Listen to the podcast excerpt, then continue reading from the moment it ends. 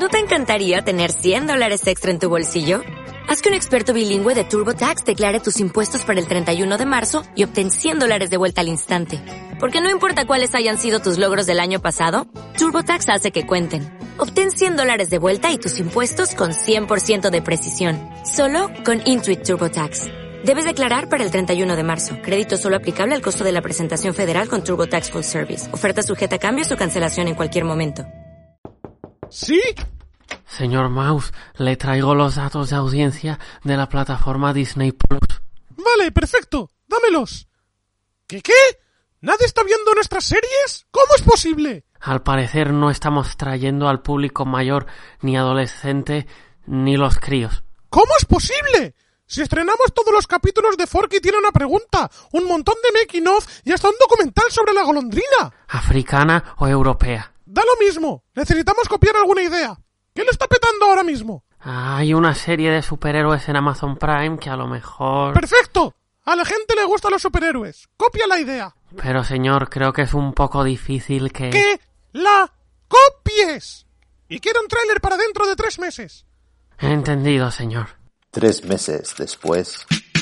Esta Navidad. ¿Seremos tan felices cuando vivamos juntos? Ya lo creo. Con ganas de que conozcas a... ¡Ahí! ¡Eh! Tranvía A, has golpeado a mi novia.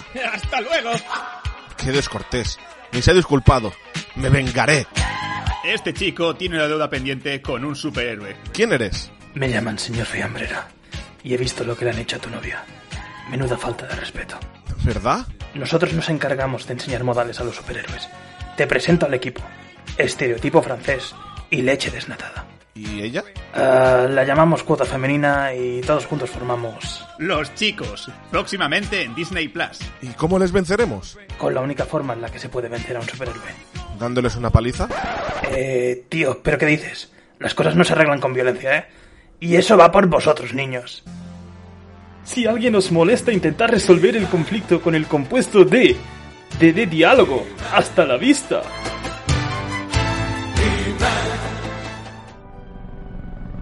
Ha llegado el momento. La ciudad está bajo asedio. Solo un equipo será capaz de defenderla una vez más. Ellos son... Bat Señales. Eh, espera, espera, espera. ¿Bat Señales? ¿Qué clase de nombre para un equipo es ese? Si se llamaran Batman Incorporated o los Vengadores de los Grandes Lagos todavía. Y encima nunca hablan de Batman. ¿Pero qué coño es esto? Vale, vale, vale, ya lo digo. Bat Señales, el podcast favorito de Batman.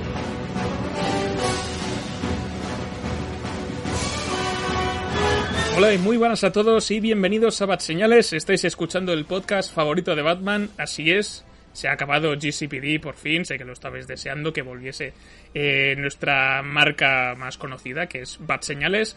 Y es por ello que hemos decidido empezar ahora mismo, ya a mitad de octubre, nuestra séptima temporada, que no es casualidad que sea la séptima y que haya los siete en el podcast de hoy.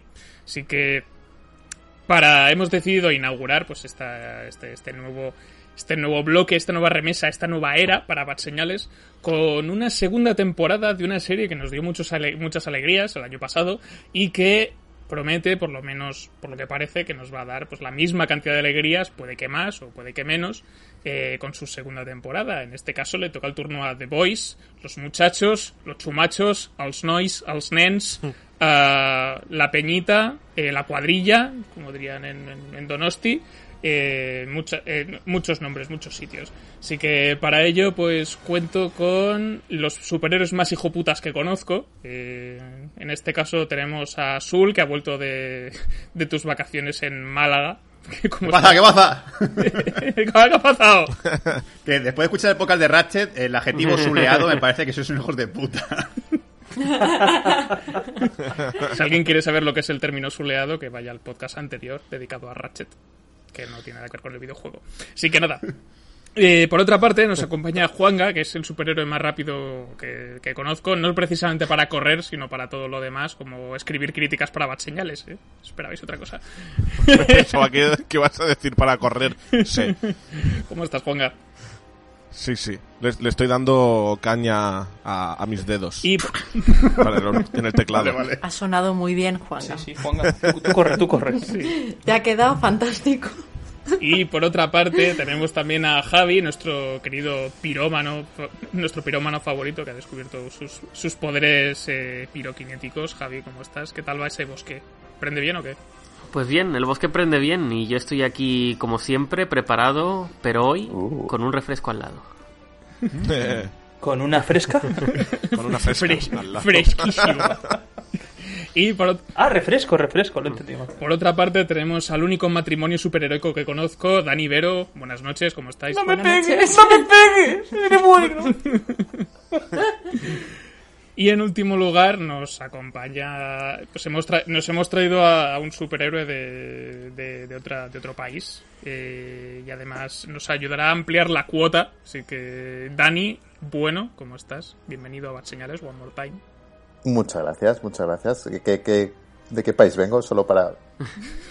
No sé, de, Ge- Cataluña. de Genovia, como princesa por sorpresa. ¿Te parece bien? Me lo tomo como un cumplido y lo acepto. Muy bien, pues eh, en este, en este primer episodio de la séptima temporada de Bad Señales vamos a dedicar pues eh, la primera mitad a hablar sin spoilers de la segunda temporada de The Voice. Obviamente habrá spoilers de la primera temporada, así que no, si no la habéis visto todavía o lo que sea, pues o podéis escuchar el podcast que le dedicamos en su día o ir a la brava y después ya nos entraremos, entraremos en, en terreno un poco más, eh, más pantanoso, más detallado con la sección con spoilers. Ya sabéis cómo funciona esto. Así que nada, esto es Bad Señales, este es nuestro podcast dedicado a The Voice Season 2, temporada 2, así que dentro música de apalear superhéroes.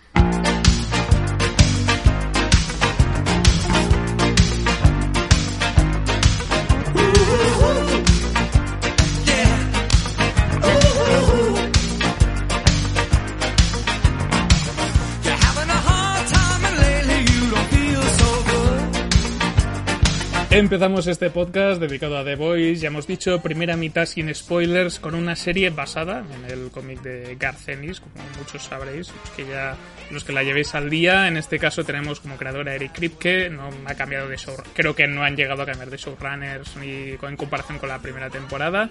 El casting más o menos se mantiene, repite Cal Urban como, como Billy Batcher o Guillermo el Carnicero.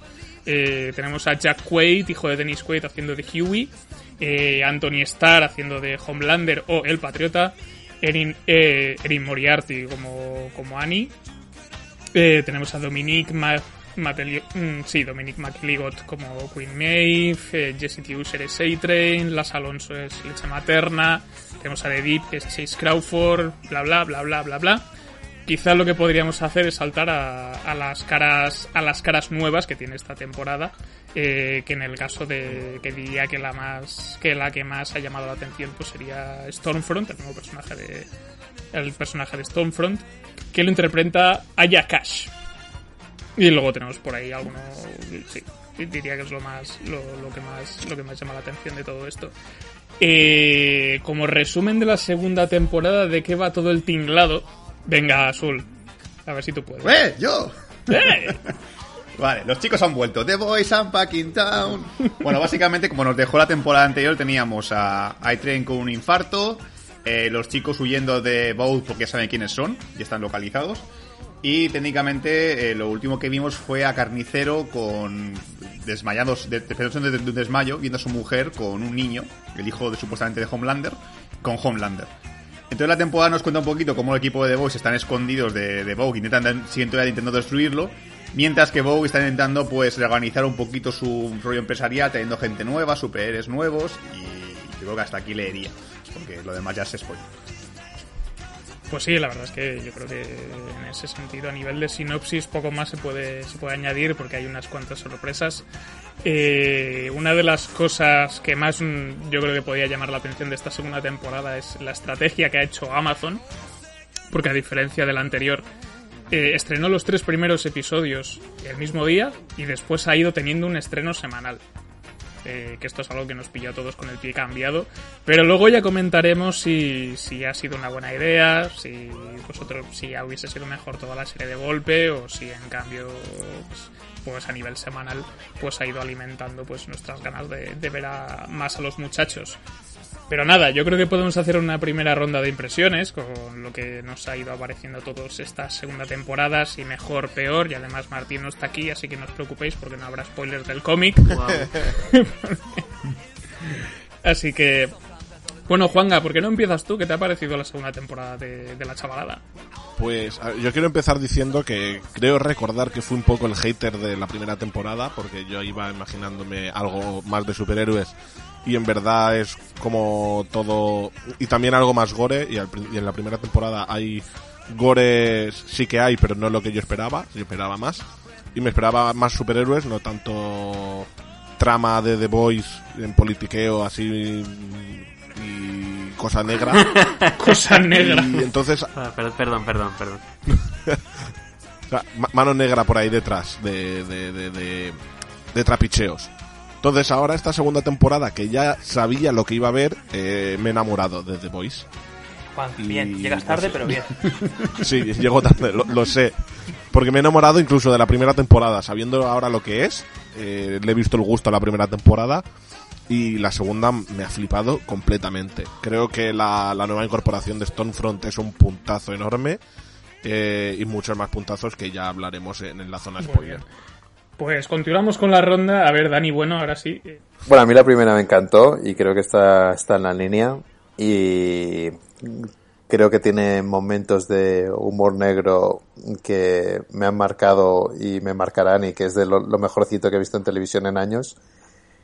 Y, y creo que mantiene muy bien el ritmo, mantiene muy bien los personajes. Creo que hay una decisión acertada que ya estaba en la primera temporada con respecto a los cómics a la hora de adaptarlos que hace que todo sea como más interesante y más un juego de, de estrategia y de táctica que, que de personajes tirándose a hostias, lo cual hace que todo quede bastante contenido. Y la verdad es que la he disfrutado mucho, la verdad. Genial. Pues continuamos. Javi, ¿a ti qué te ha parecido la segunda temporada? A ver, a mí esta segunda temporada de Los Panas me ha parecido bastante redonda de, de principio a fin, podríamos decir. Eh, empezando por el principio, por el lanzamiento de episodios que has comentado tú y Manol. Quiero decir que para mí, yo soy un, un ferviente defensor, o por lo menos lo era hasta hace bien poco, del lanzamiento de todos de golpe. Lanzamiento completo, full price, todos los episodios a una. Pero es verdad que como fan que soy también de, de- los fenómenos de las series, de ir comentándolas semana a semana, pues es cierto que eso hace que, que, que suba y, y baje muy muy rápido. Entonces, esto que ha hecho ahora Amazon Prime con The Voice me parece un poco el medio camino, ¿no? Te, te lanzo los tres primeros de golpe para que te puedas dar un, digamos, un mini atracón porque tenías muchas ganas de ver la serie y tal. Y luego, pues, cada semana vas a tener otro y así, pues, eh, se alarga un poco este, este, este boca a boca de la serie, ¿no? De comentar la serie, el hype, las impresiones, redes sociales, todo el, el social media que esto genera. Y me ha parecido una iniciativa bastante buena. Ojalá que, que tiren por ahí en el futuro. Y luego ya entrando, entrando en la serie, me parece una temporada, yo diría que superior a la primera y eso es mucho decir. Porque esta tiene escenas de, de acción geniales, tiene escenas de humor contemporáneo, de humor negro que son desternillantes, una en concreto, con imágenes estáticas que a ver que ya hablaremos luego. Eh, y además, algo que, que creo que, que se ha acentuado bastante, que es eh, la crítica social, me ha gustado muchísimo. También hay escenas de crítica social que reflejan perfectamente lo que, lo que puede estar pasando hoy en día en la realidad. Eh, y básicamente son esas mis primeras impresiones, los añadidos de, los de los nuevos actores, como por ejemplo Stormfront, me han parecido muy bien, muy bien hechos. Eh, la actriz, la interpretación es, es genial, como la del resto del elenco. Y otros añadidos que, que también hablaremos en, en zona spoiler me han parecido bastante, bastante correctos. En líneas generales, una de Voice que vuelve más y mejor. De puta madre. Pues, a ver, Sul, ¿a ti qué te ha parecido esta segunda temporada? ¿Eres del equipo serie del año o qué? Yo te juro que estoy casi seguro de que la sala de guionistas de The Voice de segunda temporada hay una foto enorme mía, en tamaño gigante, que pone, a ver, que una serie que le gusta a este tío. Ponle todo lo que le mola a este tío en una serie, a ver si sois capaces, hijos de puta, porque si no, no me lo puedo creer. O sea, yo para mí, The Voice se ha convertido en mi serie favorita de 2020 y posiblemente una serie que si algún día Amazon decide sacar en Blu-ray, me la voy a comprar seguro, sí o sí. Aun sabiendas que a lo mejor hay temporadas que puedan ser flojas y tal. Porque lo típico, a lo mejor luego se caen los dioses y se os va toda la mierda. Como este, esta época estamos grabando el día que he vuelto en avión, eh, estaba dos horas metido en un avión pensando, ¿qué voy a hablar de, qué voy a decir de The Voice esta noche? ¿Qué puedo decir? y tengo, creo que la frase que, voy a decir es que mi segunda, tarta favorita en el mundo es mi tarta, la tarta de tres chocolates, ¿vale? Y voy a comprar The Voice con esa tarta, ¿vale? el primer chocolate, que sea el chocolate que le gusta a todo el mundo, chocolate dulce y tal, el de toda la vida, para mí es la trama de The Voice. Creo que es el típico, la típica trama de una empresa corporativa, superhéroes y tal, que te puede atraer mucho y te puede gustar. Entonces, en general le puede gustar a todo el mundo. Luego está el chocolate blanco, a mejor, que eso no le gusta a todo el mundo. Hay gente que dice que sí, que dice que no. Que sería mejor la parte del gore. La parte de la sangre, la violencia, las hostias. O sea, la parte que hay gente que le puede desagradar y gente que el cristianismo le puede encantar, como a mí, que es el caso, que me encanta. Y por último está Bien, buena comparación con chocolate blanco, mucho. y luego está el chocolate que está pegado a la galleta, que suele ser chocolate negro, si no me equivoco. Que este es esa capa de profundidad que tiene The Voice, que de repente es una serie de acción de superhéroes, pero también tiene una especie como de crítica social, como ha comentado Javi, que es la actualidad ahora mismo. Una serie que se grabó el año pasado y parece que está grabada este año, porque hay cosas que son completamente este año, o sea, es, la 2020, y no va por el coronavirus precisamente, sino situaciones de, de orden social. Y es esa capa que tú a lo mejor puedes no gustarte, puedes pasar de ella, pero si te gusta, te prometo que la vas a disfrutar como si fuese un orgasmo. O sea, es maravilloso ver un, ver un capítulo en el que critica, pues yo qué sé, pues el tema del racismo y critica el tema ahora mismo de los movimientos sociales promocionados como marketing. El- las empresas se controlan todo, el capitalismo, o sea, es, es, es maravilloso. Yo estoy enamoradísimo de The Voice y este va a ser el podcast de la felicidad, de la alegría y del amor. Muy bien. Qué bien. Qué bonito. Qué bonito, tía. Le, le escribiremos una carta a Cal Urban para que lo... Se la merece. Sí. Pues nada, eh, Que, que se haga una foto con una tarta de tres, que es de tres chocolates. Con la cara de A-Train. pues por otra parte, a ver, Dani Malo, que tú sé que eres, recuerdo que dijiste que era tu serie del año la, en la primera temporada, eh, ¿sigue en el podio en esta segunda temporada o qué? Sigue en el podio, pero tengo que decir que tampoco lo tenía difícil, ¿vale? No había competencia. No quita que sea la mejor puta serie del año. Pero, pero también hay que mencionar que la competencia que tiene, la verdad es que está muy lejos de llegarle siquiera a un nivel cercano. ¿Vale? Yo os tengo que mencionar y recalcar y recordar que soy fan por los cómics, realmente. Yo, yo me los leí ya con Martín, que gracias a Dios no está aquí, como ha dicho Imanol, hace muchos, muchos años. Me los volví a leer el año pasado, justo después de ver la primera temporada. Sigo estando enamoradísimo. Y lo que me hace querer tanto a esta serie, y sobre todo también a esta segunda temporada, es que, que no sigue realmente la misma línea. De hecho, incluso cambia personajes y se toma la libertad de cambiar un poco la historia. eh, y sigue siendo fantástica, sigue siendo maravillosa. De hecho, podéis hacer las dos cosas. Podéis leeros el cómic perfectamente y miraros la serie y, y os sorprenderé, os sorprenderá igualmente. Porque es que no va del mismo rollo. Es muy diferente. El cómo se enfrentan, el por qué se enfrentan, eh, la forma que tienen de pelearse también. Esta, como habéis dicho, es más bien con argucias, con politiqueo, con, con un poquito de vamos a sobornar, vamos a amenazar, vamos, pues no se parece en nada al cómic. Y la temporada, la verdad es que yo creo que no está a un nivel superior a la primera, pero sí que se mantiene. Se mantiene y muy bien. Y es que para mí ya era un 9,5, así que se mantiene en el 9,5. No mejora. El personaje de Stormfront, la verdad es que es una pasada. Que por cierto, ya lo digo porque esto es spoiler, pero es spoiler para los que quieran leer el cómic. Así que no sale, no la busquéis en el cómic porque es una invención completamente de, de los guionistas. Y la verdad es que es una puta pasada, como la han metido en la serie. Hablaremos más de ella en la parte con spoilers, pero la verdad es que la serie, esta temporada, me ha encantado. Tiene de todo, tiene esos momentos que tanto nos gustó de la primera, que son esos momentos sádicos, esos momentos gores, esos momentos de sangre, de violencia injustificada, de... Estas cosas sigue estando. Y muy bien hecha, además. Y yo algo voy a cambiar de lo que dije en la primera temporada. Yo dije que en la primera temporada el personaje del cual yo estaba enamorado era Carl, Urban. Eh, en esta temporada estoy enamorado de, de Anthony Starr. Creo que se ha lucido más y mejor como Homelander, como el patriota. Eh, cada vez me gusta más este personaje. Y no solo por lo que hace en la serie, por los superpoderes que tiene, sino por la psique tan compleja que le están desarrollando en, la serie. Porque en el, en el cómic no tenía. Es decir, era mucho más simple, era mucho más sencillo el personaje, eh, era muy lineal, se mantenía siempre con una estética, se mantenía siempre con la misma moral. Y aquí en la serie no, aquí en la serie es que tiene altibajos. Tanto le pillas de buenas y, te sonríe y se, hace una, foto contigo, como le pillas de mala y te funde la cara y los ojos. Es que fantástico, maravilloso, enamoradísimo de este personaje en esta temporada. Y no digo más porque si no aquí no habla nadie. estoy yo hablando de The Voice tres horas. Bueno, Vero, nos quedas tú. Nos quedas tú. ¿Tú estás de acuerdo con, tu consorte? ¿Te, lo has pasado guay esta temporada o qué? Sí, estoy de acuerdo con todos vosotros en general. La verdad es que poco, poco más puedo añadir, más que reiterar un poquito lo que habéis comentado. Eh, quizá eh, sería odioso compararla con la primera temporada en el sentido de, cuál de las dos es mejor. Yo creo que, que la segunda temporada se ha caracterizado por una línea muy continuista, ¿no?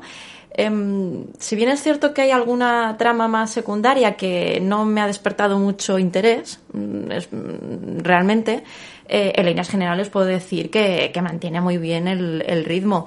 Eh, ha habido personajes que se han añadido, como Stormfront, que son fantásticos. Es decir, yo creo que eh, ha ganado muchos puntos esta, nueva temporada por esto.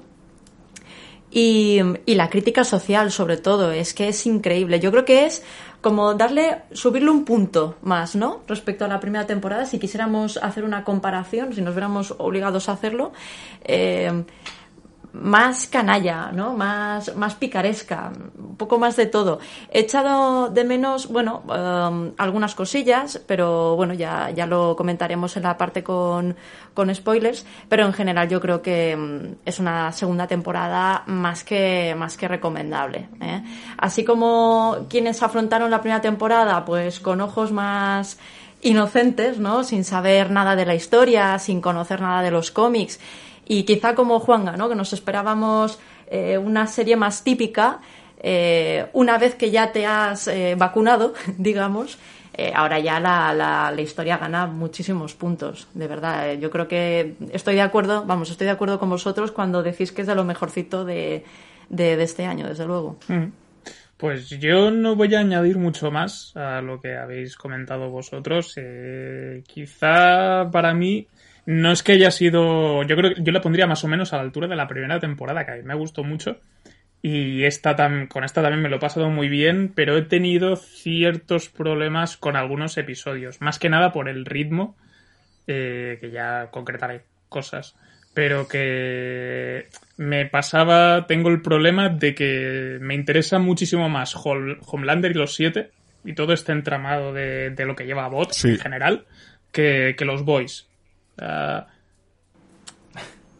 final eh, me gusta Billy Butcher me parece un buen personaje me parece que tiene chicha y Huey le ha cabido le, he cogido cariño al final con entre una cosa y otra quizá era demasiado blando en la primera y en la segunda ha evolucionado noto una evolución pero leche materna y Frenchy me dan bastante igual y al final se queda se me queda bastante cojo y por el contrario, con los siete no, no me pasa eso. O sea, ya, ya he mencionado a Daniel Homelander, que Homelander es el puto personaje de la serie. O sea, si los matan a todos y solo queda él, no pasaría nada. yo seguiría viendo la serie. Y Stormfront, repetimos, es un añadido cojonudo. A mí, además, la, actriz que, que le interpreta, que ahora no me sale el... Anya Cash, que yo la conocía de la serie de Eres lo peor que también tenía un personaje así bastante, bastante delicado, por, por decirlo de alguna manera, y aquí está, está cojonuda, o sea, es el gran añadido de esta temporada. Pero bueno, también me pasa con otros personajes que igual no tendrían tanta chicha. A-Train incluso, que tampoco me parece un personaje que sea la hostia, tiene momentos que, que funcionan bien. Eh, The Deep, eh, con su, después de cómo acabó la primera temporada y cómo empieza la segunda, también me gusta si al final, y también algún añadido más que tenemos por ahí, que está un personaje nuevo que creo que era Lamplighter, que sale en algún momento, pues incluso tiene también su, también tiene su gracia. E incluso Starlight, que sería quizá el personaje más blanco de todos, pues creo que también tiene un arco bastante chulo. O sea, al final acabo descompensado por estos dos tipos de tramas. Es el único problema que yo tengo con la segunda temporada, pero al final yo creo que tiene un, tramo, una, o sea, un remate, de luego son ocho episodios, diría que los tres últimos eh, van como un tiro. O sea, la serie en general eh, va muy bien encaminada en ese sentido. Mm. Yo quiero acabar, acabar mm, concretando solo un poquito más una cosa que has dicho, que es que ahora que os he mencionado que son dos series completamente diferentes, eh, bueno, dos series completamente diferentes, tienen sus diferencias, yo podría llamar perfectamente a la serie Los Siete y llamar al TVO The Voice. Sí.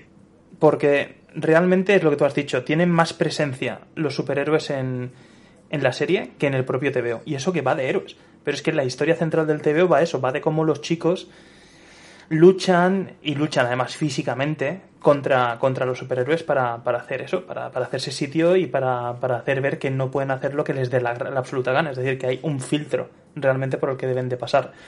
Y mencionar que The Deep para mí ha caído en picado. Es un personaje que está ahí para dar gracia, lástima, pena y una mezcla de todo. ha, ha perdido muchísimo protagonismo. Es un personaje que la verdad es que te iba a decir que es el que más se, diferencia, el que más se, nota que, no es parecido en nada al, al del cómic, pero es verdad que incluso hay incorporaciones que están inventadas, así que no puedo decir eso. Pero me da la sensación de que cuantos más capítulos veo de The Deep, menos me apetece verlo. No, no sé si lo han hecho a pues ¿no? Pero es que si no estuviese, tampoco pasaría nada. bueno, la ballena. de acuerdo, ¿eh? A mí, a mí me parece a mí me ha parece un personaje súper gracioso también porque es un actor que tenía presente por la de Gossip Girl mm. y donde hacía un personaje bastante soso y aquí lo veo pasárselo bien con su personaje y a mí eso me personalmente mm. me resulta contagioso. Quiero saber más de las peripecias de... Además es un personaje que es como tan tonto que, que no puede no, no hacerme gracia de alguna forma. Además, está, gracias a él, tenemos la trama de, de, la iglesia, digamos, que tiene bastante importancia de cara al final de la serie. Sí, pero a ver, me refiero a que es un personaje que tiene toda la pinta de ser inútil, te lo pintan de inútil desde el momento número uno hasta ahora, y al final acabará haciendo algo para redimirse o algo que dirás, hostias, vale, has aguantado la serie para esto. Pero es que al principio, lo que, lo que dices tú, Tocayo, mmm, me parece que sí, que al principio hacen gracia, pero cuanto más lo veo hacer sus gracias, más lástima y más pena me da. Es esa vergüenza ajena de, venga, quítate de la escena, por favor. Siguiente, pasemos a otra cosa. Sí, se ha buscado también. Sí, es verdad que no... es verdad que, ha sido una de, de las tramas que dije antes que no me había no me había interesado especialmente. Sí que es verdad que a medida que va avanzando eh, que va avanzando la temporada, pues le ves un poco más el sentido, ¿no? Y el peso que realmente hay detrás en esta en este proceso que tiene, que tiene Deep, ¿no? Em, pero es verdad que es que tampoco, y, y A-Train tampoco, tampoco le veo especialmente con bastante, o sea, no le veo con emoción esta temporada tampoco, no sé. ha sido lo que menos me ha interesado, hmm. hablando claro, o sea, en comparación con el puntazo que supone eh, lo que les pasa a, a, los otros personajes, ¿no? Es que yo creo que es un bajón tremendo también, si lo comparas. claro que profundo en la primera temporada a ver, molaba más porque primero lo veíamos eh, en la escena de, de, la admisión de luz estelar a los siete, por así decirlo, ¿no? Finamente. Y luego vemos cómo cae en la miseria, la escena de, del delfín con las Spice Girls. Eh, luego su caída, caída en picado en el, en el apartamento ese cuando descubrimos lo de las branquias. En la primera molaba bastante más.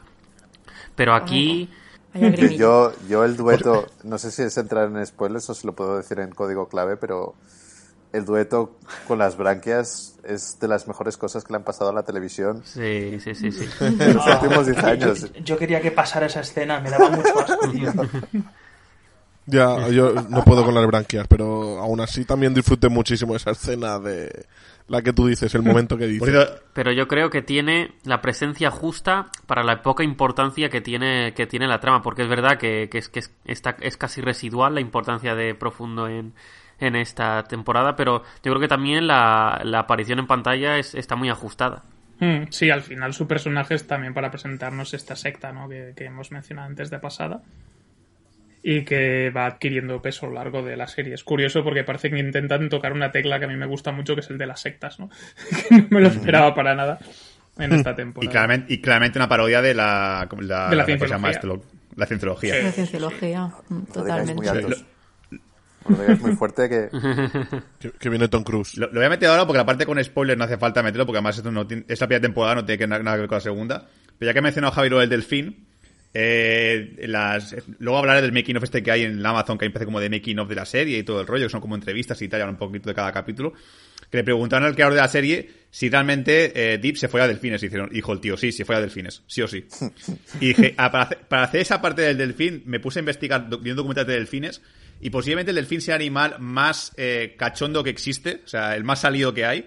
Y si un delfín hablase, el primero que te diría sería, ¿me, me haces una paja? Palabras del guion del creador. Yo no puedo decir nada de lo que ha hecho Manuel del tema de los capítulos flojos porque yo, como estoy enamorado, eh, lo típico, cuando estás enamorado de alguien, pasa que sus defectos... No eres pues, objetivo. Exacto. A mí sus defectos, que ronque por la noche, bueno, pues, bueno, no pasa nada. Que resulta que no, no, baja, enamorado. no baja la tapa del váter, pues no pasa nada tampoco, no la baje. O sea, yo estoy enamorado. A mí lo que me aporta esa persona, pues me parece tan bonito, tan precioso, que por mí como si se caga en el salón. O sea, yo le quiero. no puedo evitarlo. No, a mí sí me ha pasado un poco como dice Manol, sobre todo lo, que ha dicho Manol, los tres últimos capítulos te los tragas de- del tirón, pero me pasó lo contrario porque después de ver el tercer capítulo, que ya en zona spoilers entraremos, pero es que el tercer capítulo es un subidón de, de adrenalina, de, de risas, de, acción, todo, y el cuarto sí me resultó un poco flojo, comparado con lo que acaba de ver tampoco puedo esperar que cada capítulo sea arriba, a tope de power cada dos por tres. Necesitamos un- esos capítulos para, para luego apreciar los capítulos buenos. Pero sí que, sí que recuerdo eso, que al acabarme el cuarto, como que cogí pereza de seguir, luego ve el quinto y dije, va, pf, desde aquí hasta el final. Me- claramente, por eso Amazon decidió este, los, los tres primeros capítulos de golpe, porque el tercero es tan bueno que Sí. te deja de subidón de decir, guau, Sí. quiero ver el cuarto ya. O sea, mejor lo que, lo que dice Manuel solamente lo, lo deben- los guionistas lo deben tener en cuenta, porque si no, nadie de Amazon hubiese decidido poner solamente los tres primeros episodios. Hubiese puesto el 1, la siguiente semana el 2, y alguien debe decir, mira, tío, el 1 y el 2 son- están bien, son algo flojos, pon también el 3 y luego ya cada uno semanal. Sí. Sí, es más que nada el segundo, que es el que quizás se me hace un poco más... Creo que es el más el que menos me ha gustado de, de la temporada, que se me hace un poco pesado. Luego ya remonta con el tercero, como está diciendo Juanga. Y luego ya de ahí al cuarto, medio medio, y después ya la serie ya sí que coge carrerilla del todo y, y va como un tiro. A, a partir del sexto. Sí, a ver, yo agradezco eh, que hayan ido poco a poco, porque esto, esto es como cuando le pones comida a un perro. Que tú si le pones un kilo, se come un kilo, si le pones dos, se come dos. Pues lo mismo con la serie. A mí si me hubieses puesto toda la temporada el primer día, me la hubiese visto el primer día. Yo he hecho en falta que esta serie tenga quizá un par de capítulos más. Eso sí lo tengo bastante claro. Porque hay muchas cosas que contarnos, muchas tramas, casi todas interesantes. Y me ha sabido estos. Y fíjate que ha sido. que ha sido de semana en semana. Y que eso alarga bastante el tiempo. Pero a mí me ha sabido bastante a poco. Yo creo que podía haber tenido dos, tres capítulos más fácilmente y, y hubieran podido desarrollar todo mejor incluso. Si es que realmente la, la estrategia semanal, que es una estrategia que funciona solamente si así es buena, si así es mala, si una serie fuese, por ejemplo, ya que, ya que lo mencionamos la semana pasada, la serie de Ratchet, si la serie de Ratchet llega a ser semanal, a lo mejor yo, a lo mejor yo al cuarto episodio digo, mira, ¿sabes qué? Adiós. o sea, ya esto ya no me interesa nada, me voy sí. de aquí. En cambio, una serie buena como The Voice, inevitablemente cada semana piensas, oh, hostia, que hoy es viernes, capítulo nuevo de The Voice, qué guay, qué emoción. No es como, ah, ¿hay capítulo hoy? Ah, no me acordaba, bueno, ya lo veré cuando tenga tiempo. O sea, es ese efecto, ¿no? Netflix tiene ese problema que Netflix tiene series muy mediocres, pero como te la ves de golpe, a lo mejor el capítulo 2 es una puta mierda, pero te has visto también el 3 seguido y el 3 es bueno, entonces como que se mezcla todo de ahí como, de mix, de como un batido, y dices, ah, no, así es buena, aunque el capítulo 2 ni me acuerdo si era bueno, porque como lo he visto todo de golpe, no sé si cuál era el malo o cuál era el bueno, y al final es un poco eso. A Netflix funciona porque sus series no tienen esa calidad, salvo excepciones, obviamente. Y en cambio Amazon pues ha dicho, hostia, The Voice le va a gustar a todo el mundo. Esta temporada la han visto entera, han dicho, es buena, por la semanal. Mm. Como, como, como con el Mandalorian, por ejemplo. Sí, o que también The Voice nos ha costado una pasta. Vamos a amortizarlo todo lo posible para que la gente hable una vez por semana de ella, que dure todo lo posible. Que además es de las pocas series de Amazon que le da una promoción como Dios manda. Porque no sé si os acordáis, el primer, los primeros días que pusieron la nueva temporada, toda la línea de arriba de, estrenos que había en la plataforma y tal, todo era The Voice, era una imagen display, fra- fraccionada en varias ventanitas. Y, es más, hay gente que empieza a preguntarme a mí, porque saben que veo series, oye, The Voice, ¿qué tal es? Porque veo que está por Amazon por todas partes y yo, pues está guay, míratela, es chula. O sea, ya hay gente que ya a ese efecto ha funcionado. Eso, por ejemplo, Netflix, como tiene series así como muy top cada dos por tres y luego al final son una puta mierda, te promocionan un día y luego al día siguiente es como, ah, se ha estrenado esa, ni me acordaba ya, ya la veré. Sí, a ver, um, creo que nos están mal acostumbrando con el tema de sacar temporadas Sí. enteras. Porque es que realmente de toda la vida se iban sacando que- que episodios semanales, episodios mensuales. Se iba poco a poco, digamos, div- para que, para que te durara la diversión. Porque es que si no lo diversificas, una serie te dura, pues eso, un par de días y no es entretenido. ¿Que el año que viene seguramente nos hagan lo mismo? Pues sí, seguramente sí, pero es que yo creo que lo disfrutaremos igual. Si la serie sigue al mismo nivel. Sí. Si no, pues mira, pero es que viene la chicha, es que viene la chicha. Es que yo quiero entrar con spoilers porque es que viene la chicha. Sí, ta- A- Antes atacar, ah, perdón, sí. No, no, que no, que iba co- como añadido y tal, que hace unas semanas también se anunció que, que bueno, también a raíz del éxito de la, tem- de la serie, que teni- se ha confirmado ya tercera temporada y se empezará a rodar dentro de poco, eh, han anunciado que habrá un spin-off eh, protagonizado por una academia de aprendices de superhéroe. Que Huele a X-Men. huele a X-Men, huele a Sky High, pero con tetas Exacto. y, y vísceras. Entonces, a mí el concepto me parece muy guay. O sea, si fuera un spin-off de, yo qué sé, de Frenchy, pues me la suda, pero de, pero de... Yo, yo, de defender a Frenchy. Yo disculpadme, pero Frenchy es de mis personajes favoritos. Porque es francés. No, creo que ha, que ha vuelto, ha conseguido por sí solo hacer que los franceses vuelvan a ser guays. Disculpadme si es una opinión controvertida, pero Estoy con Dani. Lo, lo- lo- No, sí, yo también, yo también soy lo fan de consiguió el candelabro de la Vía y la Bestia, la ha vuelto a conseguir Frenchy. es que me caiga bien. Lumière. Pues, pues yo creo que me pasa algo parecido a lo que habéis dicho antes con, la- con lo de lo en eh, E-Train y con, con Deep, con Profundo, que cada vez que salían French y leche materna me daba pereza. Me daba un poco de pereza. A mí me pasa más con... No creo que le estén dando, no, no creo que le estén dando la caña que deberían de darle. Sí. La verdad, son dos personajes que están yendo muy lentamente. Es que claro, es que tenemos una evolución muy fuerte por parte de otros personajes esta temporada. Tenemos una aparición estelar, que es el de el de Ayakash, y, y que los demás se queden un poco rezagados, pues no sé. Mm, me falta un poquito de chicha, la verdad, por parte de leche materna y por parte de, de Frenchy. por cierto, soy el único que creyó que el líder de la iglesia era Hugh Jackman. Por- Sí. y está buscando aposta, estoy seguro, por cojones, tío. ¿Verdad que sí? Yo creo Se que está, aire, un aire. Sí, seguro. está buscado, o sea, no jodáis, tío. O sea, ya, ya que ya huele un poquito, entre comillas, huele un poquito a X-Men esto por el tema de los superhéroes y tal, aunque realmente no es solamente superhéroes, como tengo entendido, es, es. Pero ya que se ve que a Hugh Jackman es un poco rebuscado, o sea, le han hecho aposta, por tocar los cojones. Sí, ¿no? Pero. Yo cuando, yo cuando lo vi me pensaba que era el malo de los Juegos del Hambre. Eso o un mago, que también tiene, tiene pinta de mago. Sí, yo- tiene, tiene pinta de Jafar. Bueno, Hugh, Sí. Hugh Jackman hizo de mago, o sea, ahí lo dejo. No, Es verdad. Casualidad, no creo. hizo el truco ¿no? final. Por cierto, ya que mencionas lo del spin-off Estimanol, Sí. ojalá el- este que sea rollo X-Men eh, sea un poquito también, ya que le gusta mucho la crítica social, un poquito a estos colegios de curas que pasan cosillas por ahí, un poco jodidas. Meter un poquito la mano por ahí sería interesante, ¿eh? Spotlight, pero con superhéroes. Exacto. Y luego, antes de empezar, con spoilers, para que la gente lo sepa, que, que yo me los curto hace, hace dos días, eh, en Amazon, en la, la- la- el canal de The Voice, hay también pequeños eh, como extras, no solamente estas entrevistas que hay, que se llama Inside The Voice o algo así, sino que también hay como mini sketches, hay un corto de Batcher que te cuenta lo que pasó en el, desde el capítulo 1, desde lo que pasó en el capítulo anterior de la primera temporada hasta el 1, te cuenta todo lo que pasa con una especie como de corto. Hay un anuncio de sushi japonés hecho por el de Deep, con el típico bailecito de sushi japonés. ¡Ah, yucho! Hablando, hablando en coreano. Un, anu- un anuncio... Japonés hablando en coreano. Eh, digo, eso, perdón. Es que la emoción me puede ya. Eh, luego también hay anuncio de, de- de cremas de, rejuveneci- de rejuvenecimiento de Starlight, que está muy guay. O sea, mirad los extras y las entrevistas que hay este de Inside the Voice también están guays porque no son al típico eh, rollo de preguntar al actor que diga It's amazing working the voice, it's the best show, hay, la típica mierda que siempre estamos acostumbrados, sino que la Aisha Tyler, que la presenta ahora, es muy cachonda, se dicen muchos tacos, eh, se meten más con los temas sociales que critica la serie, porque no solamente ella, la, la Isa Tyler, pregunta, oye, ¿qué, ¿qué, opinas esto de que habla del corporativismo, del capitalismo?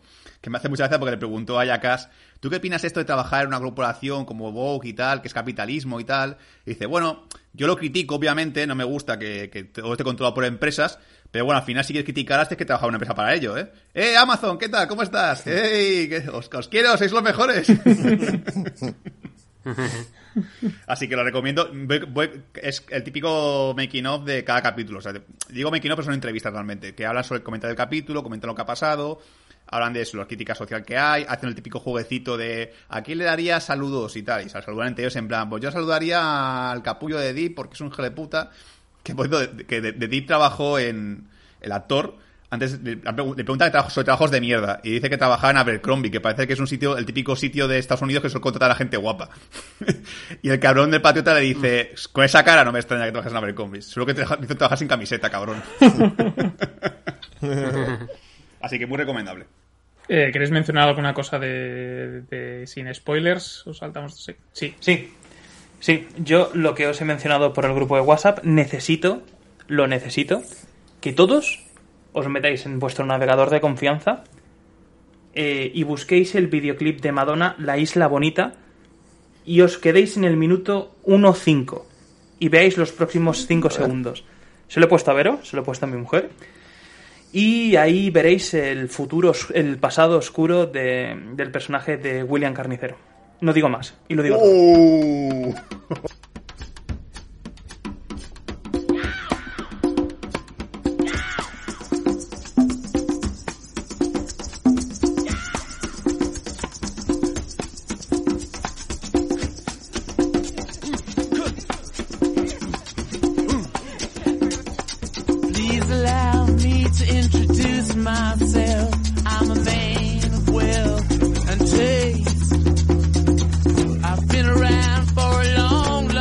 Empezamos la parte con spoilers de este inicio de temporada de Bad Señales, hablando sobre los chumachos.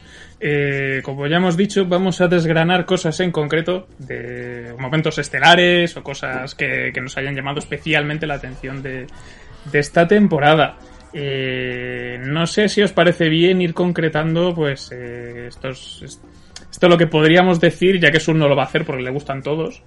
Eh, pero quizá las partes lo que se podría considerar lo que creo que yo que es lo más flojo de, de, la serie Juanga no sé si creo que coincidimos en alguna parte no sé si del todo. O sea yo el problema lo tengo con el segundo episodio lo más hmm. lo más flojo. Uf, yo, yo creo que me quedaría con el cuarto, porque recuerdo eso, el, el 3 se viene muy arriba y el cuarto como que es un poco bajón, porque lo que hemos hablado hasta ahora, interesan más los siete que The Voice. Y entonces el cuarto le dan más importancia a la trama de The Voice, hay mucho Frenchy, mucho leche materna y mucho más eh, como posicionarnos de hacia dónde van a ir cada grupo. Entonces ahí el 4 me falló un poquito. Sí. O sea, yo, mm, para colocarnos un poco, yo por, para que sepamos los que nos escuchan, porque digo lo del segundo y así, así hacemos un poco de memoria, que es sí. que aparece uno de los personajes nuevos que aparece, que dura poquito, eh, que es el hermano de Kimiko, que también tiene superpoderes. Ah, sí. Tiene poderes telequinéticos. Y tienen, o sea, la idea es, pues, eh, barra capturarlo, barra ayudarle. Y entonces, pues, en, durante este segundo episodio, como que la cosa gira un poco hacia allí. Y después, en el tercero, es cuando Kimiko y Stormfront tienen su primer encontronazo eh, Stormfront se carga a su hermano de una forma un poco, diríamos que mejor no verlo cuando está cenando. Un poco nazi, dirías, quizás. Sí, un poco le hace cosas nazis. Y por eso también, yo creo que sobre todo el tercer episodio es realmente molón porque tiene un clímax de la hostia. La ballena. Y una ballena. La ballena la también. Ballena. Sí. Sí, sí, lo de la ballena no. suma. Pues decía algo que no me ha gustado. No me gusta de cuando el Stormfront se revela que es nazi, le pongo acento alemán. Mm. Molaría mucho que hablas así. No, pero que, que, se le, que, tuviese ramalazos de vez en cuando con, con Homefront, cuando folla, por ejemplo, con, con, con Homelander. ¡Ya, ya! Das ist gut. Apriétame el cartofe. por ejemplo. Sí, yo creo que la cosa va Yo, yo sobre todo el problema que tengo un poco por ahí, y concretamente del cuarto episodio, no sé si os pasa que al principio lo que es el tema de la mujer de Billy Butcher, del buchero, eh, que se había quedado un poco pendiente al final de la primera, creo que se le da un peso que para mí no llega a ser lo suficientemente atractivo. Lo de Homelander con el niño sí. Pero, o sea, yo, después de Tenet, Madres Coraje, ya no. Este año ya no me caben más. Llega tu tope, ¿no? Ha llenado el cupo. Sí, a mí ya no, no, no, no me interesa tanto. Entonces, y el cuarto episodio se centra mucho en Billy Butcher que se cuela y consigue hablar con ella y están un rato ahí en el coche hablando de sus cosas, que es como, pues muy bien. O sea, me causó Sí. mucha indiferencia esa secuencia. Pero yo creo que, te- que realmente te afecta el hecho de que comparas. Es decir, comparas una escena que, yo que sé, por ejemplo, la escena de la ballena con lo que es lo demás. Y obviamente te da un bajón, es inevitable. Pero yo, como me cambian los personajes, pues lo acepto, lo, lo llevo bien y luego que venga lo siguiente. Mm, No, sí, el, el caso es que, Sí. o sea, yo no quiero que haya escenas de la ballena todo el rato, porque esto no es una película de Michael Bay.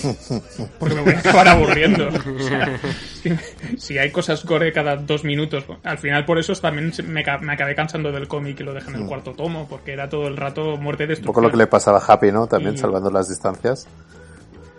Que, Es que no la he visto. pero, pero que es un poco tan salvaje Sí, todo el rato sí, que no. Aquí en cambio tienes como más riquezas de tonos y de. Y es gamberla cuando toca y, y no con, de forma constante. Al menos. Sí, hay más matices, pero claro, eso también se aplica en algunos personajes y por eso creo que Huey para mí ha ganado puntos esta temporada, porque me creo bastante la relación con Starlight y también el tema del espion... llamémoslo espionaje industrial, por decirlo de alguna manera.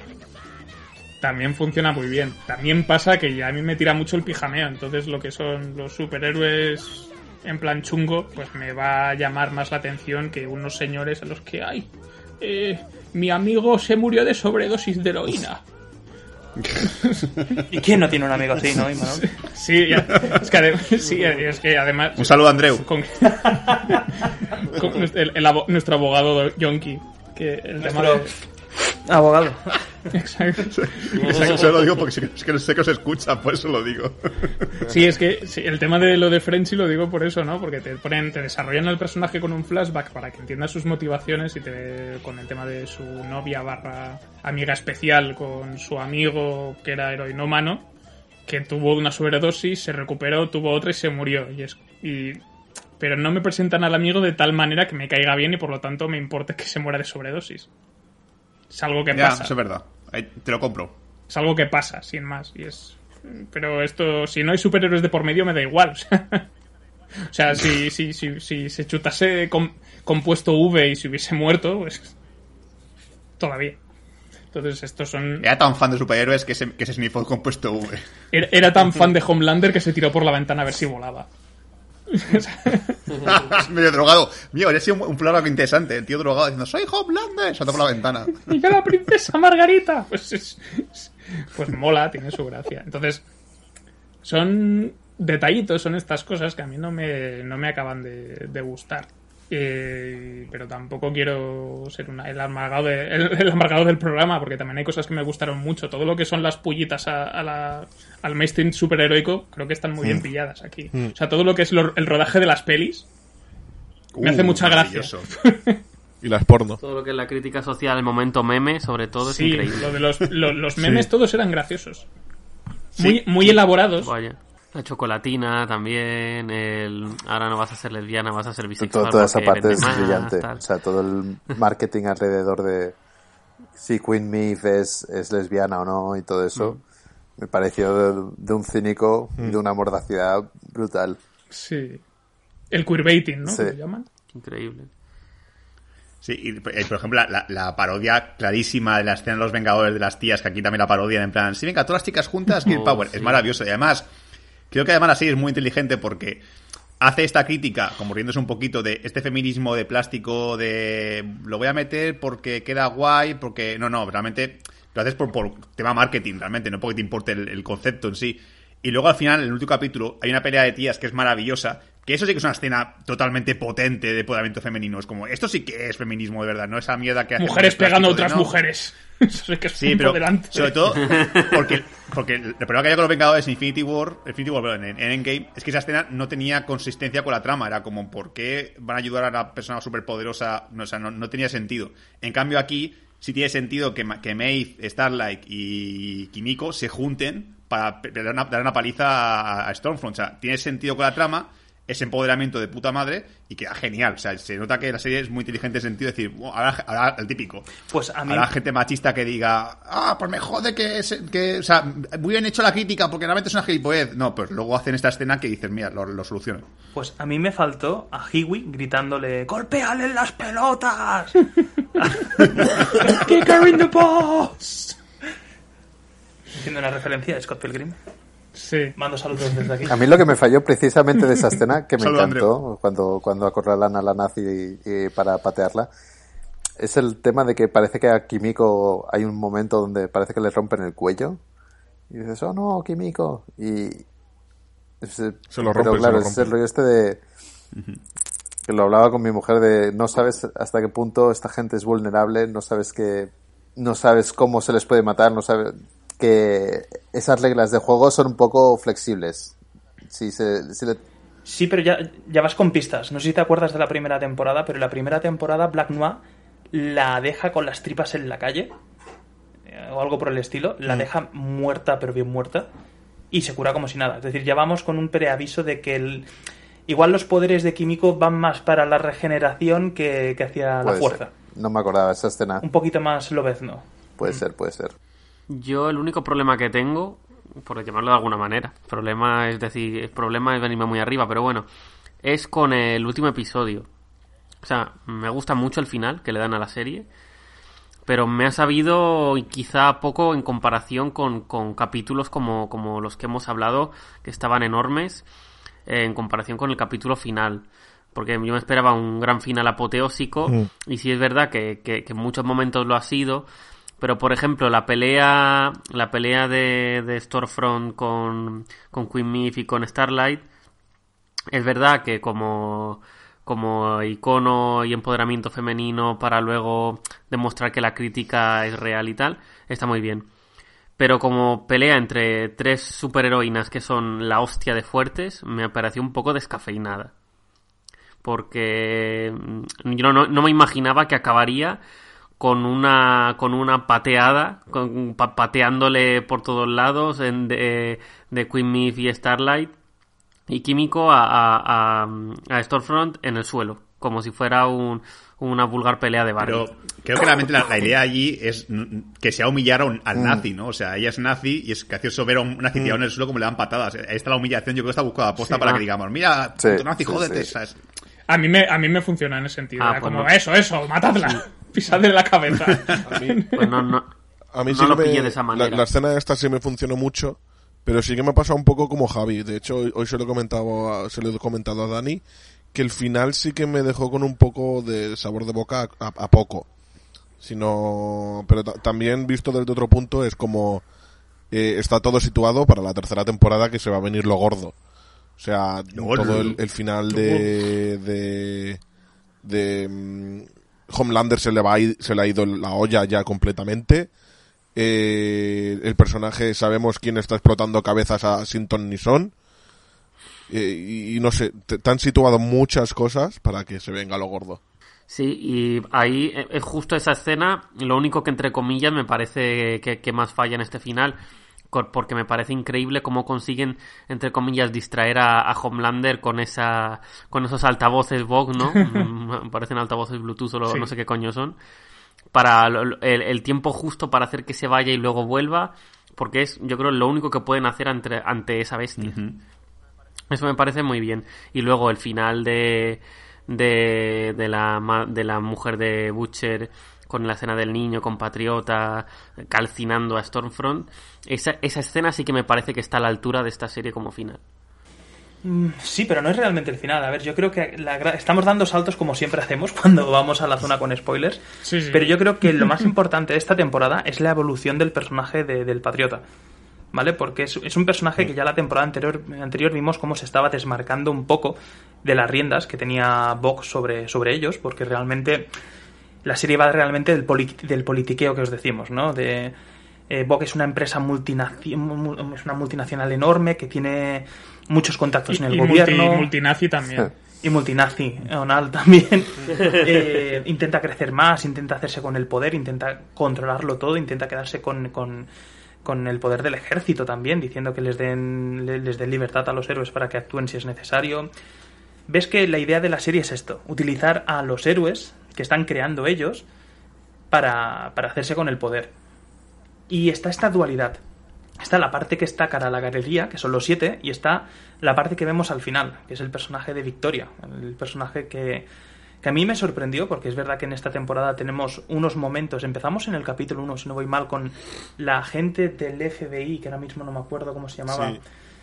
A la que le revientan la cabeza, eh, Susan Rey se llamaba en... ¿Susan? Sí. Eh, Susan Styles, algo así. Bueno, sí, igual, Susan Rey, la, la FBI. Susan, sí. Sí, el personaje de Susan, que era la agente del FBI que les estaba echando una mano en la primera temporada, vemos como aquí acuden a ella al primer capítulo y de repente le peta la cabeza. Y yo me animé mucho, pero me animé mucho porque en el cómic, no sé si contarlo o no, pero es que en el cómic, una de las mejores viñetas de todo el TVO es ver a The Butcher entrando en un bar con unos 200, 300 superhéroes que le quieren matar. Y se los carga a todos. Él solito. Hay que mencionar también, hay que destacar que en el cómic eh, realmente se inyectan compuesto V mm, los, los, los chicos, The Boys, para luchar, para hacer un poquito. Están un poquito a la altura de. de los, los siete, de los, super, de los superhéroes, realmente. Y, y eso es lo que igual le está faltando un poco a la serie. Porque si os fijáis, siempre recurren al tenemos algo para utilizar contra ti, tenemos algo que podemos utilizar contra vosotros. Eh, Mira, te, te compro esa idea. Por... Ah, bueno, no, sí, por eso os digo que yo cuando vi que empezaban a reventar cabezas pensaba que era lo que pasaba en el cómic, que es que en el cómic te dicen que realmente es Bok que tiene instalado en todos los cerebros de todos los héroes para controlarlos, por si se descontrolan, digamos que es su plan de, de seguridad, un, un chip que sigue, sirve tanto de rastreamiento como para, para matarlos. Y lo querían empezar a inyectar también a la población. Digamos que es que, es que la idea es esa, la idea de la serie es que Vox se quiere hacer con el dominio mundial del... controlarlo todo a base de, de- de eso, de, de héroes y de, y de chips y de tecnología. Un poquito ya trasnochado, pero... lo, del chip me parece Es una idea muy lógica. Sí, sí. el microchip del de coronavirus. Es Bill Gates. el, el chis. Sí, sí. Es Bill Gates. Mira, eh, ya, que hemos dado el salto, pues ya, ya lo comento también. A mí lo, lo único que, que- que me preocupa del final de, las, del- del ca- de la temporada es que al haberse cargado el Stormfront, al final vuelve de nuevo a hacer lo mismo que es cargar todo el peso del, del enemigo en... Bueno, va a, haber, un nuevo enemigo, obviamente, es lo que se deja al final con el tema de la política esta. Pero nuevamente, el gran personaje sigue siendo Homelander. Y claro, a mí me da miedo porque en el momento en el cual algún día, que tendrá que ocurrir, Homelander muera en la serie, para mí así va a dar un bajón enorme. O sea, no puedes continuar la serie sin Homelander, porque Homelander tiene que ser siempre enemigo. Y como dice Dani, que eso es verdad, hay un punto en el que Homelander vas a tener que inventarte muchas excusas para poder evitar que mata a todo el mundo. Porque Homelander coger un segundo, saca el láser y mata a todos los de Boys, se acabó la, se acabó la trama. Entonces, va a costar cada vez más en la serie intentar poner excusas para que Homelander no mate a, a Batcher, porque no mate a Hiwi. O sea, ya aquí otra vez ha podido poner como, como pasó la temporada con el tema de la escena, con, con el final de la temporada con el tema de que Batcher estaba con, con el con, con Homelander y la mujer y tú pensabas, hostia, va a matar sí o sí a Batcher porque qué coño va a hacer el Homelander con, para que lo va a dejar vivo. Y aquí se mete la excusa, no, es que la mujer me chantajeó por diciendo que si quiere ver al niño salvase a Batcher y tal. Y aquí otra vez lo mismo, otra vez está a punto de matar a Batcher y dice, no, no lo puedes matar porque si, no, ¿cuál era la excusa aquí que no me acuerdo? ¿Qué le decía para no matarlo? Que sacaría el vídeo del Exacto. avión. O sea, y ya es otra vez el buscar otra vez otro Deus Ex para intentar evitar que, que Homelander haga esto. Entonces hay un punto en el cual ya haber un enfrentamiento físico en el que, obviamente, o Homelander muere porque Batcher se mete compuesto V, o se inventa un arma superpoderosa para matar a Homelander, y el momento en el cual ocurra eso, la serie se acaba. O sea, ya la gracia pierde, se va afuera. Sin Homelander la serie se acaba. Y claro, a mí me da barrera porque Stormfront era un personaje que, que parecía un buen sustituto de Homelander si Homelander moría. Ya que te has cargado de Stormfront, ya la cosa se queda como muy... Ah, vaya, te has cargado otra carta buena. Ya te queda solamente el as otra vez. Mm, Sí. Mm, A ver, es verdad que sin, Home- sin Homelander la serie perdería mucho. Yo creo... Pero no sé si podrían continuarla por otro lado, si le echan un poco de huevos. Sí, yo creo, además, la, esta segunda temporada te lo deja bastante abierto con el capítulo que quiero rescatar, que es el de las putas puertas abajo, que pensad que ha, escapado un superhéroe bastante puto chungo de, de la, del- del sitio ese. Del psiquiátrico este. Entonces, yo creo que esa, esa superheroína o esa supervillana o no sé qué puede llegar a ser, va a ser muy importante en la tercera temporada. Porque es que lo vemos en ese capítulo, desaparece y, y ya no se sabe más. No, a ver, está claro que es el as que se están guardando, porque, a ver, yo... Sí. es- Esto también lo quería hacer mención. En el cómic no hay nadie que le haga frente a Homelander. Homelander es, es un dios. Es decir, no hay ningún héroe en todos los cómics que le haga frente. De hecho, te dicen desde un principio que los tres primeros en crearse fueron Homelander, eh, Black Noir y eh, la reina Maeve, eh, King- Queen Maeve. Queen Myth, sí. Queen Myth y que ninguno de los dos, siquiera, ni Queen Myth ni, ni Black Noir, se le acerca a los poderes que tiene Homelander. Realmente es que es un dios. Y lo que digo que es tan importante, la evolución del personaje de Homelander. Fijaos que es que siempre le cogen por algo, siempre se para, siempre tiene rabietas simplemente. eh, pero es que se está cabreando cada vez más. Tenemos tanto la escena final como la escena de lo que yo considero la mejor escena de esta temporada, que es cuando se reúne en un meeting de protesta contra él, que tiene una ensoñación, una pequeña ensoñación en la que se carga a todo el mundo que está ahí, cortándolos por la mitad con, con el láser, que yo deseé que fuese una escena de verdad. Yo plan, venga, aquí, ya se les va la pinza, venga, aquí ya tiene Sí. que hacer lo que sea.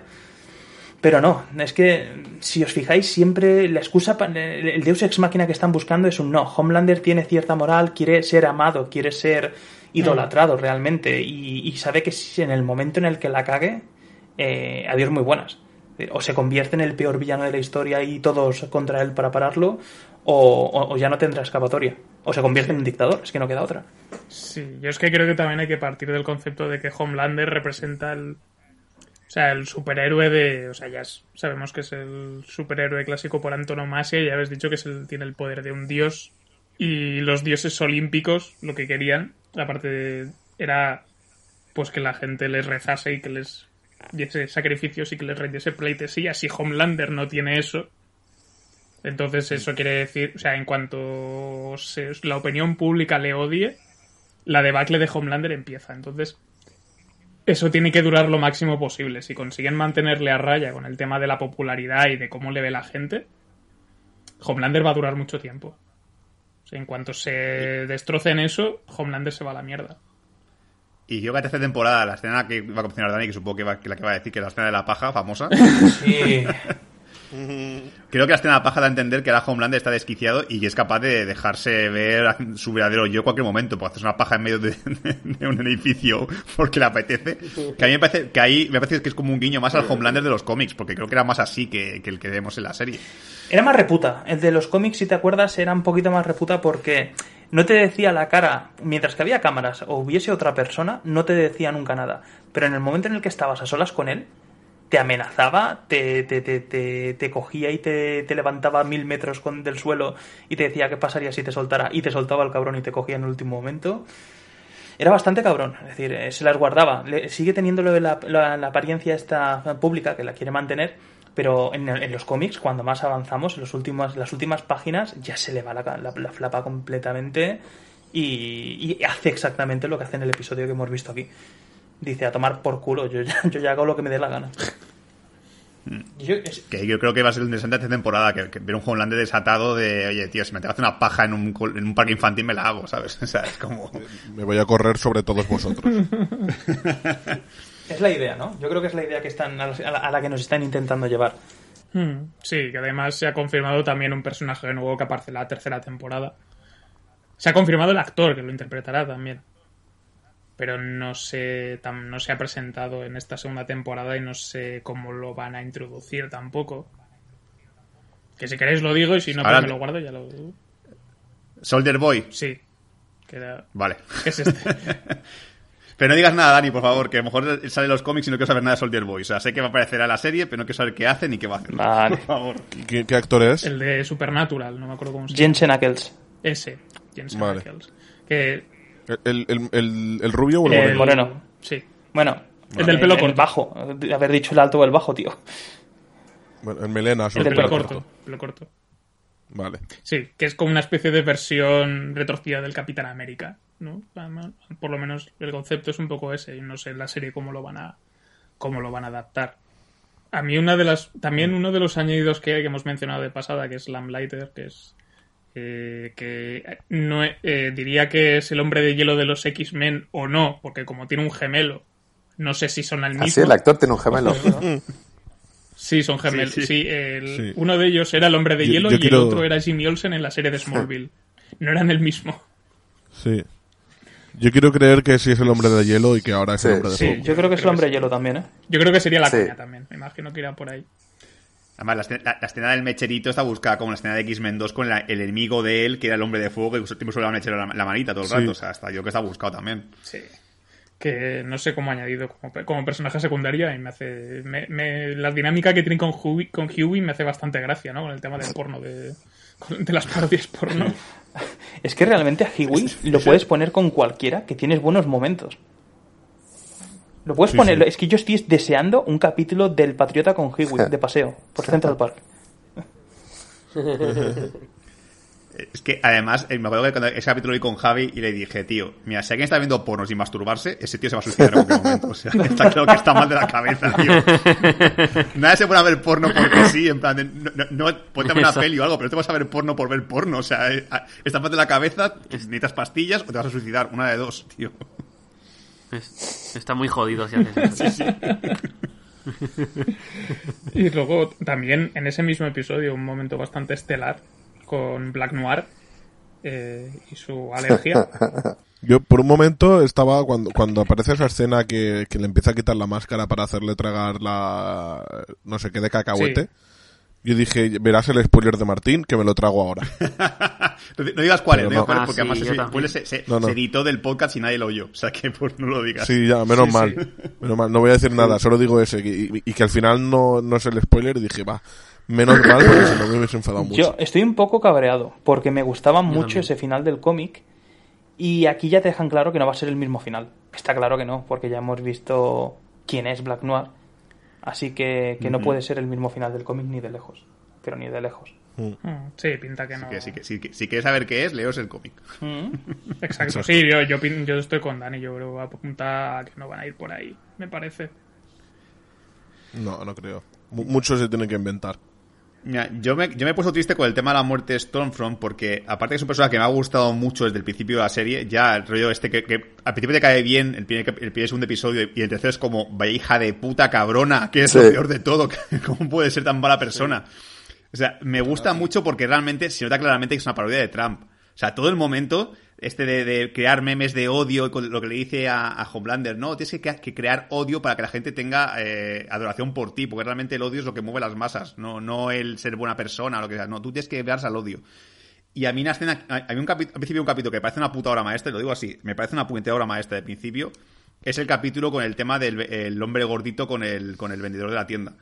Porque me parece que es la mayor crítica que se puede hacer hoy en día a estos mensajes de odio que se está dando por, por parte de, de los sectores políticos, de no, es que es culpa de los inmigrantes, porque no sé cuánto. vale. Realmente se nota un montón que ha hecho esta traslación, el lugar de inmigrantes, es decir, superhéroes, pero es maravilloso cómo realmente se refleja es lo que es lo que ocurre en Estados Unidos, porque Trump lo que eso no es un racista, o sea, dirá, no, es que lo, lo esconde mucho, no, lo esconde mucho, pero es un racista, por cojones, o sea, los comentarios que hace y las cosas que dice son de racista y punto. Y realmente ver cómo de repente Stroff hace un mensaje de odio, una persona está usando lo tipo, la- la- la- las típicas cadenas de, de- de extremos, bueno, no voy a decir ningún extremo político, extremos políticos en general, ¿vale? que le lleva de repente a esa decisión de decir, hostia, es que el tío de la tienda me parece que es un superhéroe, lo voy a matar. Me parece que es un principio brillante a nivel de lo que pasa Sí. actualmente hoy en día. Y es, es una genialidad. Fantástico. Es que cosas como esa, o sea, el tanto la crítica social como, como el politiqueo, las decisiones de despacho, todo parece tan aterradoramente lógico que yo nunca pensé que diría esto, pero lo voy a decir y es que viendo esta serie, qué suerte y que ojalá nunca existan los superhéroes en el mundo real. Completamente. Y tanto. Porque además hay una escena... Imagínate, no, no sé, por ejemplo, Zara controlando a los superhéroes.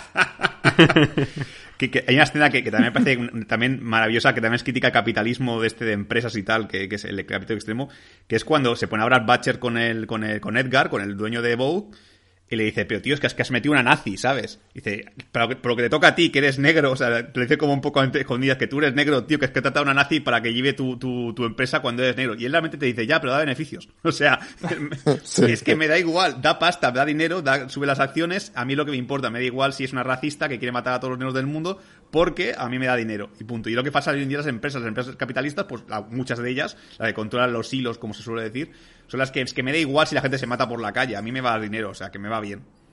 Sí, es- me, me acuerdo, es que esto me, me recordó un, un hilo de Twitch que leí hace, hace unos días. No me acuerdo a quién se, a quién se lo leí que comentaba que, que cómo era posible que una serie como The Voice la produjese un conglomerado como Amazon cuando la serie Ujú. esta pues tiene una fuerte crítica a la que esta sociedad capitalista, esto que estamos comentando ahora, ¿no? Y en realidad es porque a Amazon se la suda, porque da dinero. Entonces, es como, y Sí, ponía como exacto. ejemplo cuando los Simpsons se metían con la Fox. Porque les daba sí. igual.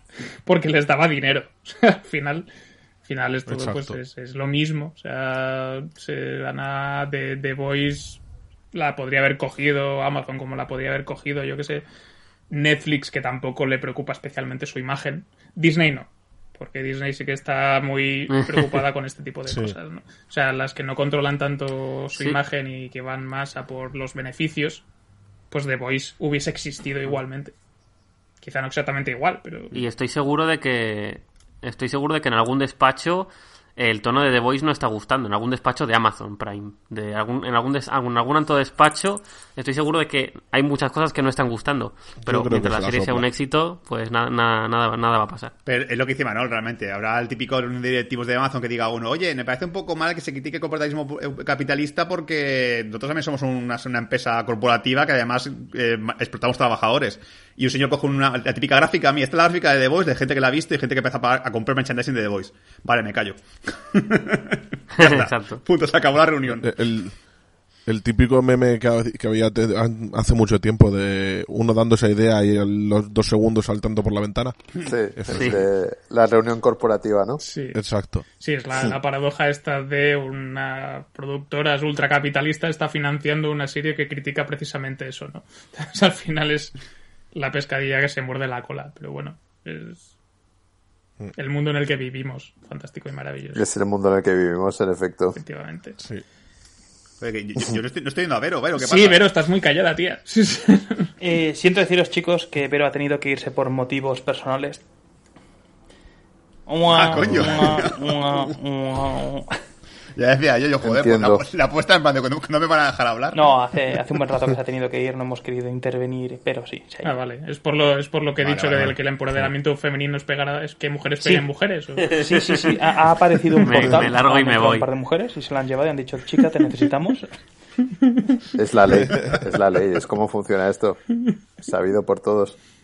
Pues no sé. Bueno, en ese caso, no sé si queréis añadir un detalle más con spoilers de la serie. Sí, yo, yo quería, quería destacar y recordar eh, el poder más absurdo que me ha parecido en The Voice, que sí, tío. aparte de absurdo es la polla, Literalmente. literalmente. Ya está, no, no hay O sea, chiste, tío. Tranquete. es, es, es- ese poder, ese poder, ¿por, por qué? ¿Por qué? Solo puede existir en The Voice, Exacto, pero ¿por tío. qué? Es un Es, guiño, es tío. maravilloso porque es, Genialidad, es, una gilipollez, pero es maravilloso. ¿A- a- ¿Ocurre también en los cómics esto? No, es, es, es un guiño a un personaje que ayuda a los chicos, que de Sí. hecho es clavado. Vale, vale. Sí, que es un, La persona- vale. es un personaje ruso, ¿no? Que era Sí. soviético. Puede ser. Era un, era un superhéroe soviético que era famoso por tener una minga que le llegaba por las rodillas. Y de hecho, iba con un traje tan apretado siempre que se le marcaba hasta, hasta la rodilla. Sí, esto, esto salió en el segundo tomo. Esto me acuerdo Sí, bastante. correcto, sí. Sí. A mí, para mí es de mi top 5 de momentos de la serie. Sí, sí, sí. Sin ninguna duda. No, pero se, se hace top 5 sobre todo por, por la reacción de Frenchy y, y leche materna. Que, eh, o sea, que, que luego se lo recuerde es como... Va, me, me- Frenchy me te tengo en el corazón para siempre. Ve- ¿Verdad que sí? Frenchy for the win, Me insisto. Me intento, me intento estrangular una polla. Intentó, ¿no? Lo hizo. Sí. Qué más triste. Y Frenchy, que es así como sexualmente fluido, es en plan, bueno, oye, eh, ¿sabes? No, no le des más importancia de la que tiene. Exacto, sí. Que sí. Y, y yo sobre todo estoy contento por el tema de que yo creo que la siguiente temporada, aparte de que tengo muchas ganas de que empiece ya, que, que rueden ya la puta serie, joder, que esto tiene que ser ya como, como es Amazon, puedes esclavizar gente, no pasa nada, lo hacen siempre. Coger los actores y esclavizarlos ya empezar la temporada. Que es la política esta que hemos mencionado, la que realmente estaba con Bow desde el principio. Va a molar mucho esta crítica social de gente que defiende valores que a lo mejor no son los que realmente ella cumple, porque realmente ella va a estar como criticando a Vogue, entre comillas, flojamente o muy suavemente, o va a intentar como exculparla de, de los pecados, cuando realmente trabaja para ellos, y va a ser como muy guay. Que ahí también me da pena que maten a Hugh Jackman en la peli, en la serie, tío, al final. Como el personaje de la secta molaba mucho. Como, ¿qué, has- ¿qué- qué- qué pasa, con- qué pasa- Tenía salsita, sí. ¿Qué, qué pasa con los putos refrescos, joder? ¿Qué pasa con fresco? ¿Qué, qué, qué- qué tiene esa puta bebida, tío? Es que al final dejas esa mierda abierta. No tiene la puta bebida. De hecho, yo me pensaba, hasta el final yo me pensaba que él era el que tenía el poder de explotar cabezas. Sí, también lo yo pensé que, que, o que trabajaba la tía esta del, del hospital, la, la, la loca que se escapa que, que mencionado tú antes, trabajaba para Vogue o algo así, para, o para Stormfront, o que trabajaba para el tío de la secta. Dije, uno, una de dos, tío. A mí me pilló en bragas, pero porque os digo, porque en el cómic era algo que, que controlaba Bog, pero no era un superhéroe, sino eran ellos que tenían el chip este. Así que me pillaron completamente. Ojalá hubiese sido lo del... Es que esto te da a entender que también hasta, qué punto es poderosa esta tía y hasta qué punto podría matar a, al resto de, de- de- de superhéroes, incluido al Patriota, porque es que hay una escena en la que le peta la cabeza a- al que era el, el némesis de, de, de A-Train. Shockwave. Sí, Shockwave. Sí, le Shockwave. revienta la cabeza. Es decir, puede matar a superhéroes realmente.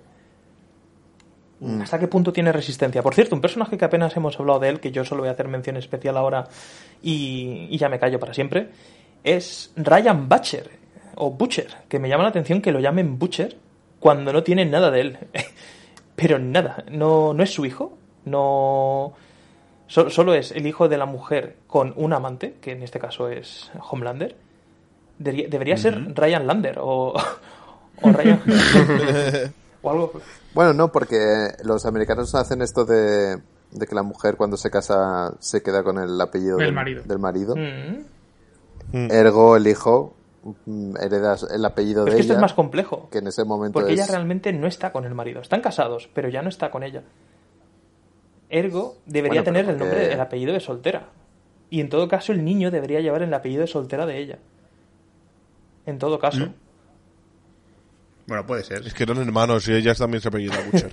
Son primos. Son todos primos. Eso lo explica todo. Que, pero pero me, me gustó este personaje porque re- yo creía Sí. que iba a ser un, un paletillo, un, eh, el hijo real de, de Homelander, pero sin poderes y sin nada. Y no, no, no, desde el pr- primer momento ya nos dicen que sí, que es poderoso.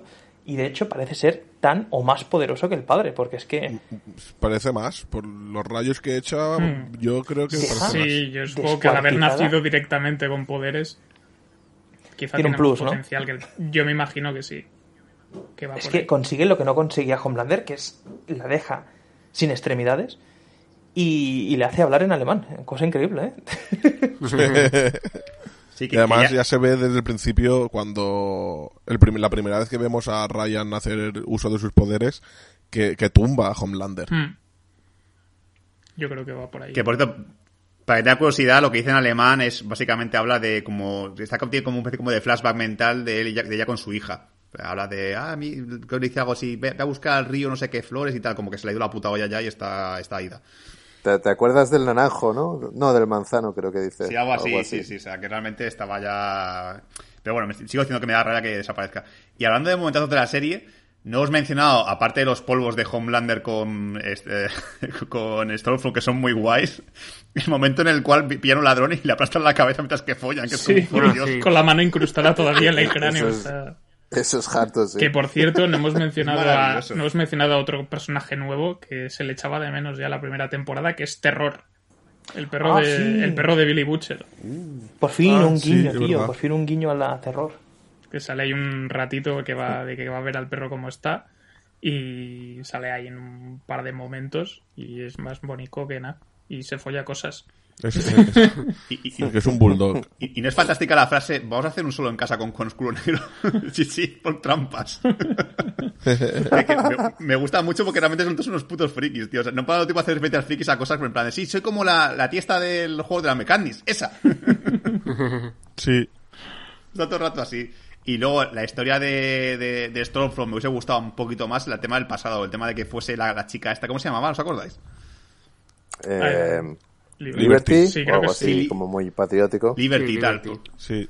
Porque realmente está ahí un poquito ese rollo de. Que también lo- esto lo hablamos también en Pocas de Hunters. Está un poquito ese rollo de coger gente nazi y llevar a Estados Unidos para que haga cosas. Sí. Bueno, La- es que a lo mejor algo de eso había. Sí, sí, y estaba muy guay eso. Y a mí se me gustaba un poquito más de de Liberty a ver qué hacía, tío, en el pasado. Porque aparte de, de- de parar a negros por la calle y matarlos, supongo que, que hacía algo más cosas, tío. Y eso me mola un poquito saber un poquito. A chinos. Sí. Es más, creo que le dice al hermano de, de- al hermano de Kimiko cuando lo va a matar, abre, un poquito más los ojos en plan eh, comentario racista, ¿sabes? eh, chino, eh, chino, ven aquí, chino. Chita, chita, ven aquí. Ch- Chirita, esta pan. Cherita, cherita. Señorita, Ah, ¿Algún detalle más de la serie que queráis destacar? No, que la, que... Yo, como vaticinio, digo que habrá. Acabarán jugando la carta del compuesto.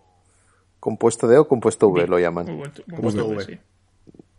Eh, como en los cómics, de que los boys en algún momento sí, se harán con un alijo de- del compuesto para subir la apuesta. Sí, Lo pensé cuando dijeron lo de que iban a poner el compuesto V también soldados, que iban a comercializarlo. Dije, guau, van a comprar una dosis ellos, aunque sea muy cara, para poder usarla, porque si no se ven que. Y a lo mejor, y lo digo, la carta esa que tú dices, yo creo que sigue ahí sobre la mesa, aunque Dani, como comenta en los cómics, ya ocurre, día la van a tener que usar. Es Es inevitable. que, o es que con el final que han quitado ya, es que te han prohibido el final del cómic con, con una escena que hay en esta temporada.